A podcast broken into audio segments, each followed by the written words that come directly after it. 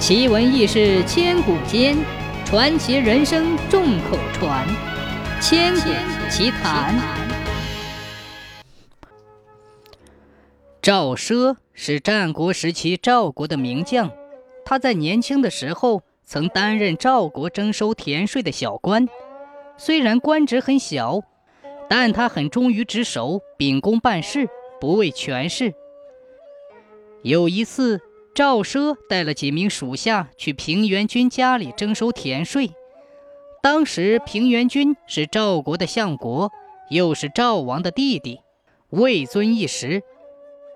平原君的管家见赵奢前来收税，根本就不把他放在眼里。管家对赵奢的态度十分骄横，蛮不讲理。他找来一伙家丁，把赵奢和几个手下围了起来。不但拒交田税，还无理取闹。赵奢十分气愤，他大声喝道：“谁敢聚众闹事，拒交国家税收，我就按国法从事，不论他是谁。”管家仗着自己有平原君在背后撑腰，根本就不听赵奢的话，仍然无理取闹。结果，赵奢真的依照当时赵国的法律，严肃处理了这件事。杀了平原君家包括管家在内的九个参与闹事的人。这件事被平原君知道了，他当即大发雷霆，扬言要杀掉赵奢。有很多人都劝赵奢赶快逃到别的国家去躲一躲，免遭杀身之祸。可赵奢一点也不害怕，他说：“我以国家利益为重，依法办事。”为什么要逃避？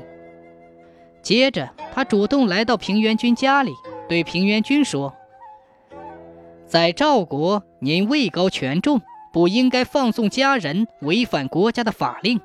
如果大家都不遵守国家的法律，拒不交纳国家的田税，那国家的力量就会遭到削弱。国家一削弱，就会遭到别国的侵犯，甚至还会把我们赵国灭掉。”如果到了那一天，您平原君还能保住现在这样的富贵吗？像您这样地处高位的人，如果带头能遵守国家各项法令制度，带头交纳田税，那么上上下下的事情就可以得到公平合理的解决，天下的人就会心悦诚服地交租纳税，那么国家就会强盛起来。国家强盛，这其实也是平原君您所希望的呀。您身为王族贵公子，又担当相国重任，怎么可以带头轻视国家法令呢？赵奢的一席话将平原君说得心服口服，同时对赵奢以国家利益为重、秉公办事的态度十分赞赏。